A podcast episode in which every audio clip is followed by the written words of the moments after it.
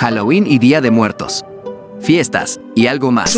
Es, un nacionalismo barato. Nosotros, lamentablemente, en nuestra cultura, en nuestro país, recurrimos al nacionalismo barato para explicar o cuando no podemos competir o cuando no podemos explicar las cosas. Así que la gente cree solamente le atribuye un nacionalismo a la cultura, a la tradición de esta celebración. Tú decides dónde haces el pacto. Si lo haces con las tinieblas involucras a tus hijos o prefieres lo que Dios te ofrece. Te invito a que lo hagas. No hay cómo puedo yo hacer eso. Hazlo ahora mismo.